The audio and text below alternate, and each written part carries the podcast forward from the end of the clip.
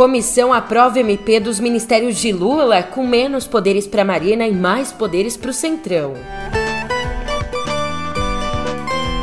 E Câmara aprova urgência de projeto que pode mudar sistema de demarcação de terras indígenas.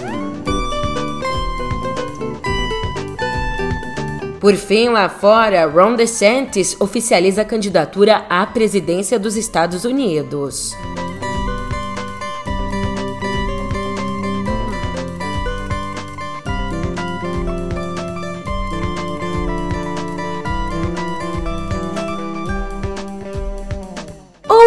Um ótimo dia, uma ótima tarde, uma ótima noite para você. Eu sou a Julia Kek e vem cá, como é que você tá, hein? Na, cá entre nós, eu aposto que você tá ótimo. Também, hoje é quinta, pré-sexta. Aliás, tá ótimo se você não for a Marina Silva, né? É, também não tá bem se você se preocupa aí com a pauta ambiental, com a pauta indígena. E é sobre isso que a gente conversa agora no pé do ouvido.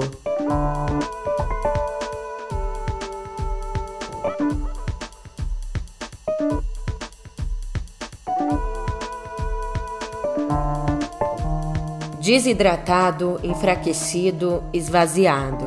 É assim que vai ficar o Ministério do Meio Ambiente da Marina Silva se o Congresso aprovar sem alterações da forma que está hoje a medida provisória que reestrutura administrativamente o governo. Para você entender, ontem a comissão mista que analisa a SMP aprovou um texto estabelecendo a organização do governo, a organização né, dos próprios ministérios.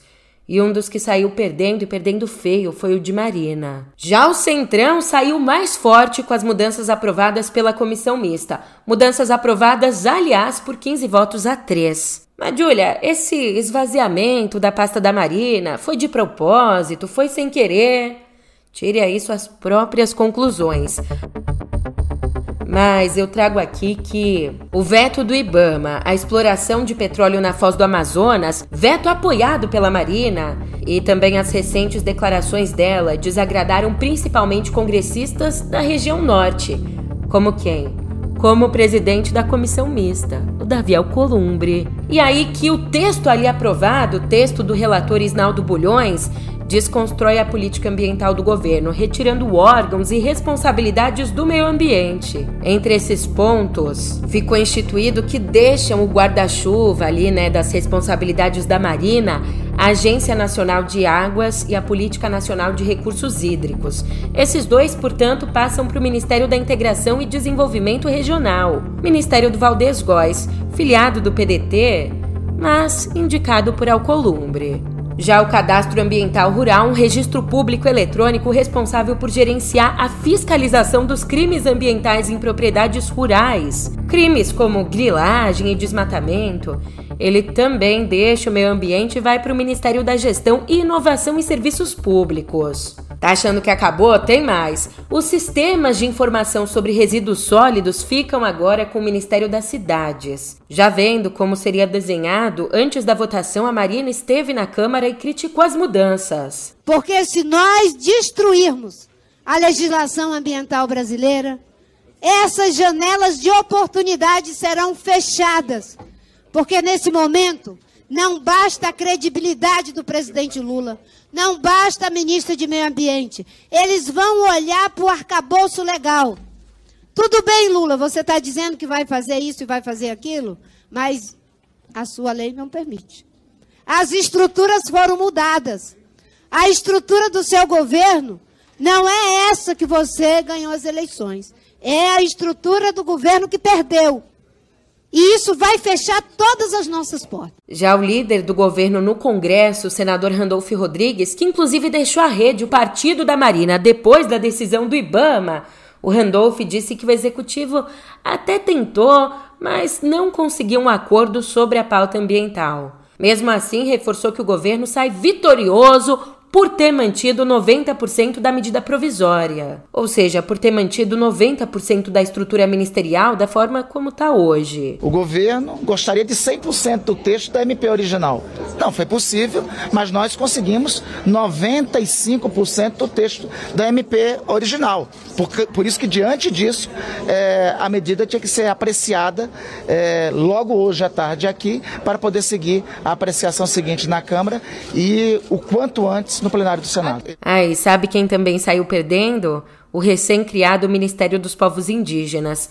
Ele perdeu sua principal atribuição, a demarcação de terras indígenas, que, segundo esse texto, agora passa para o Ministério da Justiça. As ONGs ambientais consideram que a MP está consolidando via lei o esvaziamento das questões ambiental e indígena.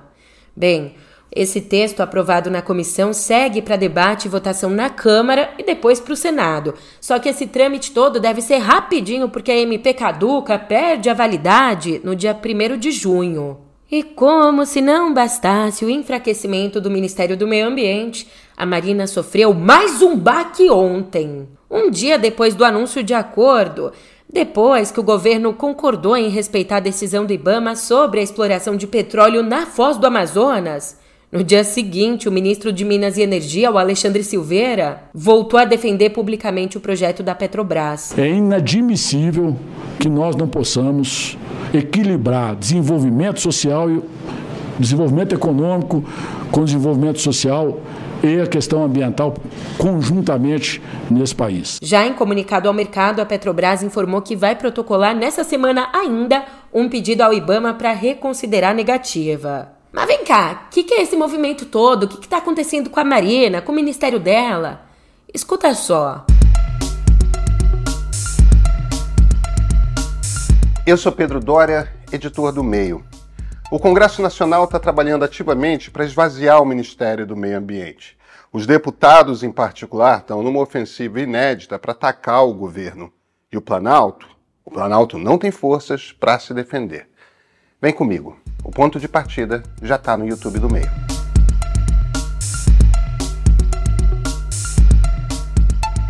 Caracas! E mais um baque também para os indígenas. A Câmara aprovou por 324 votos a 131 aprovou o regime de urgência para votar o marco temporal das terras indígenas. Está encerrada a votação.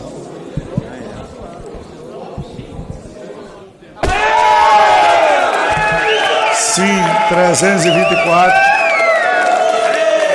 Sim. Sim, 324. Não, 131. Uma abstenção está aprovado o regime de urgência. Com isso, a proposta vai poder ser votada na Câmara sem passar antes por debate em comissões. O presidente da Câmara, o Arthur Lira, alegou que o requerimento estava na pauta já há quatro semanas. A pauta deve então ir a plenário na terça-feira. Falando nele, em entrevista à Globo News, o Lira disse que o Congresso está dando oportunidades ao governo para se estruturar e viabilizar seus projetos. Mas Destacou que o Congresso conquistou um maior protagonismo nos últimos anos e que o governo precisa melhorar as condições de negociação. Eu penso que o Congresso, o Parlamento, está dando todas as oportunidades para o governo se estruturar é, de uma maneira racional. É importante frisar que todos têm que entender que o Congresso brasileiro tem maior protagonismo, conquistou maior protagonismo, está buscando é, as suas atribuições dentro dos seus limites sem ferir a harmonia constitucional nem poder nenhum. Mas é importante que o governo entenda que ele tem que participar do processo de discussão, como participou o ministro Haddad pela economia, que teve uma participação é, muito importante, franca, tranquila, próxima do Congresso, o que ajudou muito na tramitação dessa matéria. E, como bem pontua Vera Rosa, abre aspas, a nova configuração do governo aprovada por uma comissão mista do Congresso nessa quarta indica que o Centrão, na verdade, adotou o semipresidencialismo. Fecha aspas. Pior que a gente já viu essa história, inclusive, nos governos anteriores do PT, né?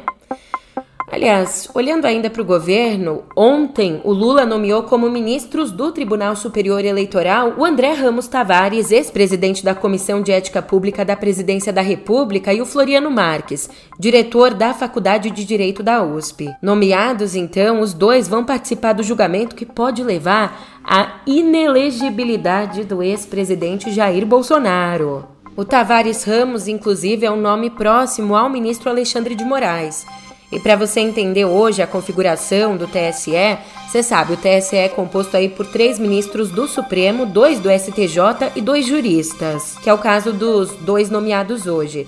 Então, os dois se juntam a Alexandre de Moraes, Carmen Lúcia, Benedito Gonçalves, Raul Araújo e Cássio Nunes. Mas vem cá, será que olhando para todas essas questões, nomeação no TSE, comissão, arcabouço fiscal, que é outro assunto recorrente. Será que o governo deixou passar, comeu bola? Ou, na verdade, foi um erro de cálculo?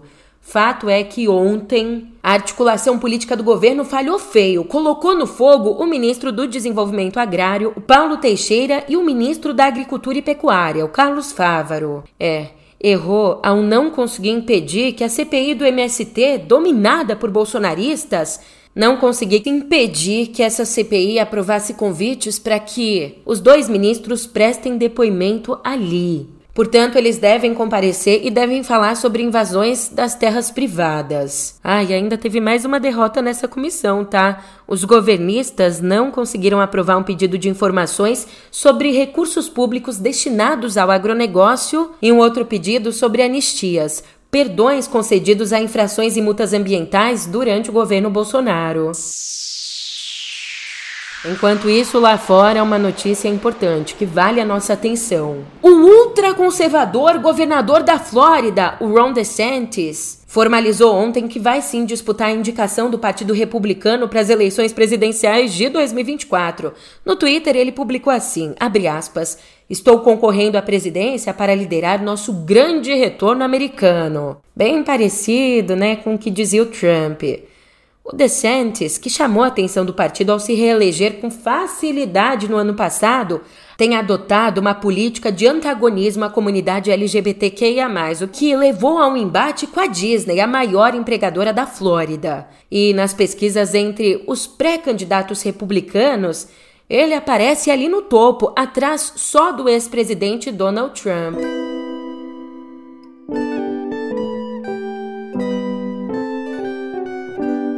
Melhor simulador de proprietários de escravos e de comércio de escravos. Assim é a descrição do Simulador de Escravidão, um jogo da Magnus Games que estava disponível até ontem na Play Store. Eu sei esse nojo que você está sentindo, eu também tô. Fato é que esse jogo alcançou mais de mil downloads e tinha vários comentários com discurso de ódio. Ali o usuário podia simular ser dono de três tipos de escravos: o dito trabalhador, tendo como personagem o homem negro acorrentado pelo pescoço, ou o escravo gladiador com um tom de pele mais claro, e a escrava por prazer, uma personagem de mulher branca com roupa de dança. Obviamente, depois da repercussão, o Google removeu o app. Já o Ministério da Igualdade Racial entrou em contato com o Google para propor um filtro eficiente para que discursos de ódio, intolerância e racismo não sejam disseminados com tanta facilidade. Isso nas palavras do Ministério. Ainda, a Defensoria Pública do Estado do Rio vai apurar a responsabilidade civil do Google. Pelo menos, indo para outra notícia, um pouquinho de esperança aqui em viver. Uma equipe de pesquisadores conseguiu o maior avanço até agora nas tentativas de recuperar a movimentação de pessoas com paralisia por lesão medular. Pois é, por meio de implantes no cérebro e na medula de um paciente tetraplégico de 40 anos, esses pesquisadores conseguiram criar uma espécie de ponte digital que pulou, literalmente pulou, como faz uma ponte, pulou a área lesionada e restabeleceu a conexão interrompida, permitindo então que esse paciente caminhasse quase que normalmente.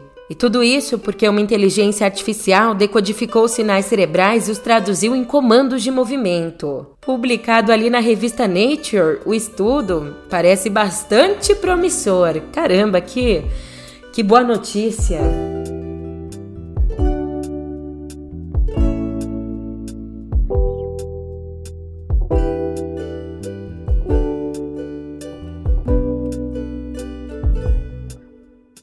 Poxa vida, é com muita dor no coração que eu. Você sabe já, né?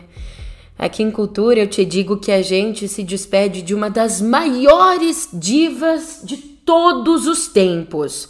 Ontem morreu a Tina Turner aos 83 anos. When I was a little girl, I had a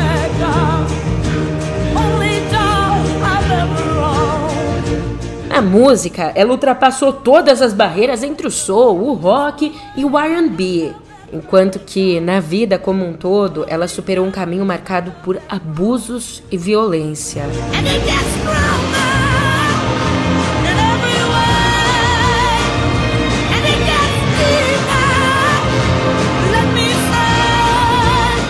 Nascida Anna May Bullock na zona rural do Tennessee, Ainda era adolescente quando atraiu a atenção do renomado guitarrista de R&B e também de rock, Ike Turner, tornando-se assim a cantora de apoio da banda dele. Já nos anos 60, teve a chance de cantar a voz principal em A Fool in Love, que escalou as paradas e chamou atenção para a voz dela.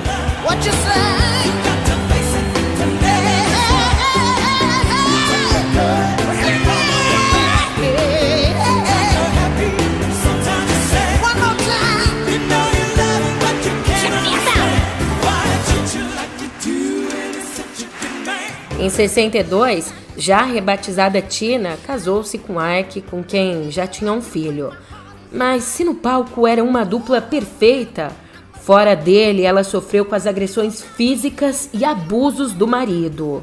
Mas o tempo passou e em 70 o casal abriu os shows da turnê americana dos Rolling Stones e não era raro que ofuscassem a atração principal, não. Ainda no ano seguinte, a música Proud Mary, versão de um sucesso do grupo de rock Creedence Clearwater Revival. Essa música chegou ao número 4 da parada de pop e arrebatou um Grammy.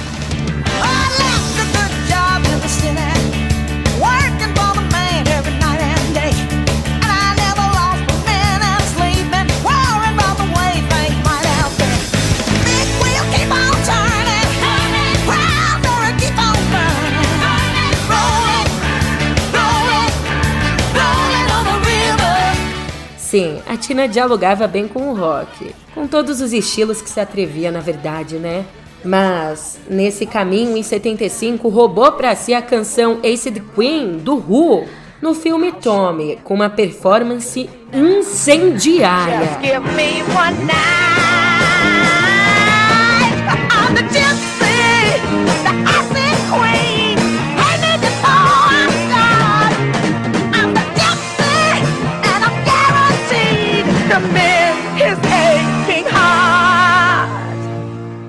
Já em 76, o casamento de Tina e Ike chegou ao fim depois dele espancá-la num hotel no Texas. Sozinha, endividada e com quase 40 anos, o que na época, você sabe, era visto como muita coisa, parecia que a carreira dela tinha terminado. Mas a virada começou na década de 80, quando David Bowie convenceu a Columbia Records a dar uma chance para a cantora.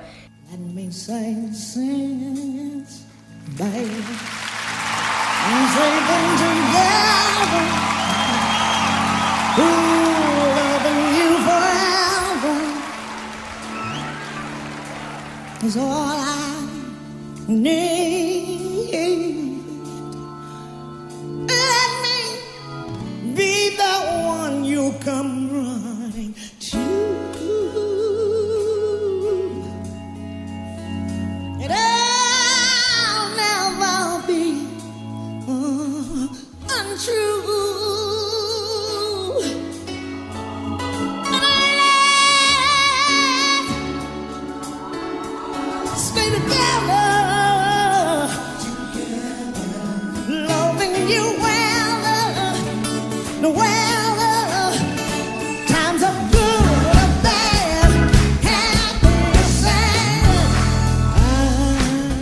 E aí, como o compacto Let's Stay Together fez sucesso na Europa, a gravadora bancou em 84 o álbum Private Dancer. Com isso, Tina Turner estava de volta ao topo, agora para ficar. 5 milhões de cópias vendidas, 3 compactos no top 10, 3 Grammys e uma turnê mundial que não deixou pedra sobre pedra. Era roqueira, era cantora de R&B e era diva pop. Tudo isso num mesmo pacote, correndo e dançando pelo palco enquanto cantava, sem playback, como poucas. Aliás, a famosa We Don't Need Another Hero da trilha sonora de Mad Max Além da Cúpula do Trovão, no qual né, ela também atuou, foi outro arrasa quarteirão.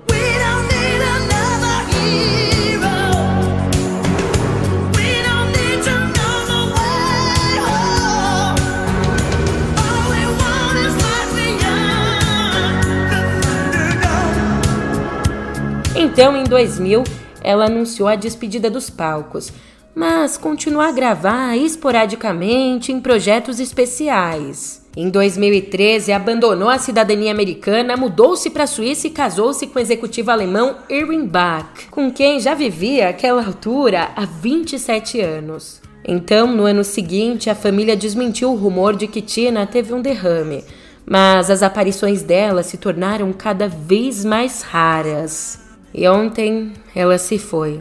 O marido e os dois filhos não não divulgaram a causa da morte. Que legado. Que legado.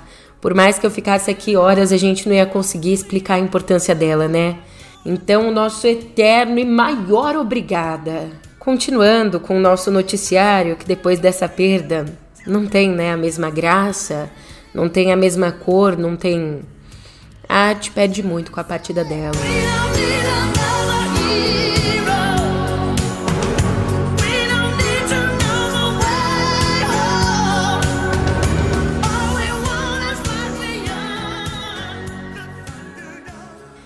Enfim, no mundo do cinema, não nos esqueçamos que hoje é quinta, dia das nossas estreias.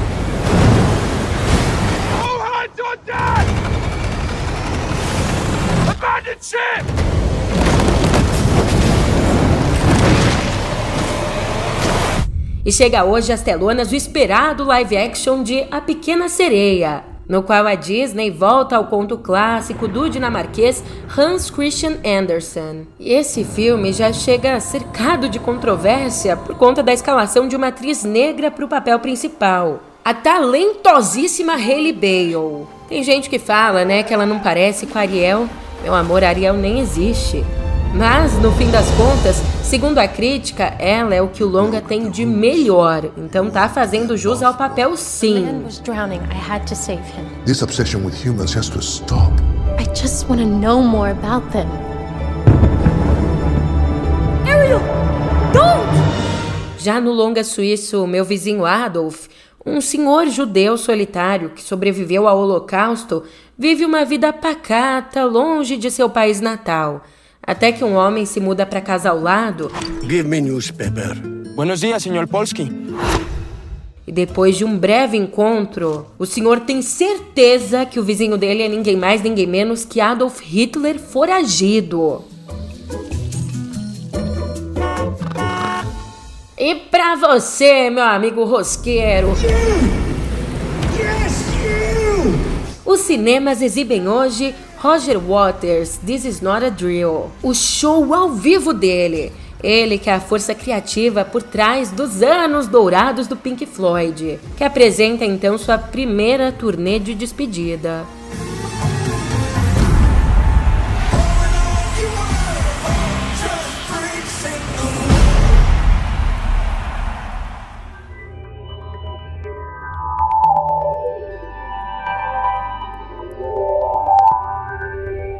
Achando, né? Tá achando que o Brasil é casa da mãe Joana, que aqui é pouca, poucas coisas.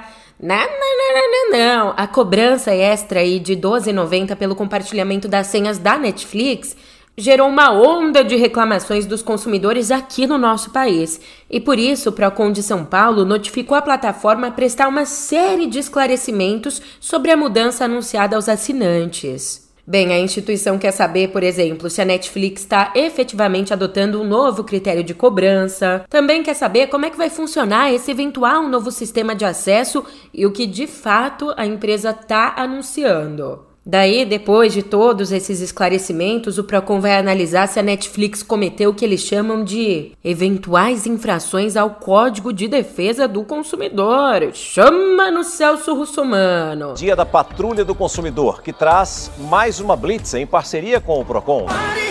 Já na meta, nem o Celso Russomano dá conta, não. Por lá começou ontem a última rodada de demissões da empresa. Logo de manhã, vários funcionários que trabalhavam com marketing, recrutamento, engenharia e comunicações publicaram no LinkedIn que foram desligados. Isso é resultado de uma coisa que o presidente executivo da Meta, o Mark Zuckerberg, já tinha dito. Lá em março, ele prometeu reestruturar as equipes de negócios substancialmente, nas palavras dele, né? E também prometeu retornar ao que chamou de uma proporção mais ideal de engenheiros para outras funções. Naquela ocasião, a companhia disse que demitiria 10 mil pessoas. Só que só no mês passado, em abril, mais ou menos 4 mil funcionários foram demitidos ao redor do mundo. E sim, os cortes chegaram até aqui. A gente tem a estimativa de que mais ou menos 100 profissionais foram demitidos no Brasil. As demissões se concentraram principalmente em áreas como marketing e comunicação, mas também incluíram equipes de desenvolvimento de produto e de parcerias. Enquanto isso, em outra empresa, é só festa! Ontem a Sony promoveu o PlayStation Showcase, uma transmissão que contou com novidades de vários jogos que vão chegar aos consoles PlayStation. A apresentação anunciou, segura o coração aí. A apresentação anunciou o Homem-Aranha 2, também o remake, remake remake, né, que a gente tá no Brasil, do Metal Gear 3. Além disso, anunciou o Assassin's Creed Mirage, Alan Wake 2 e muito, mas muito mais. Não parou por aí, tá? A Sony também anunciou novidades no headset PSVR 2, ou para os íntimos, óculos de realidade virtual 2. Eu não sou íntima assim, mas um amigo meu me contou isso, então eu confio. E anunciou um novo hardware, o Project Kill, o console portátil para jogar via streaming. Eu também tenho uma novidade para contar. Mas eu só te conto amanhã. Sacanagem, conto nada, que amanhã é minha folga. Mas o No Pé do Ouvido continua te esperando aqui, hein? E eu volto, eu sempre volto. Até mais.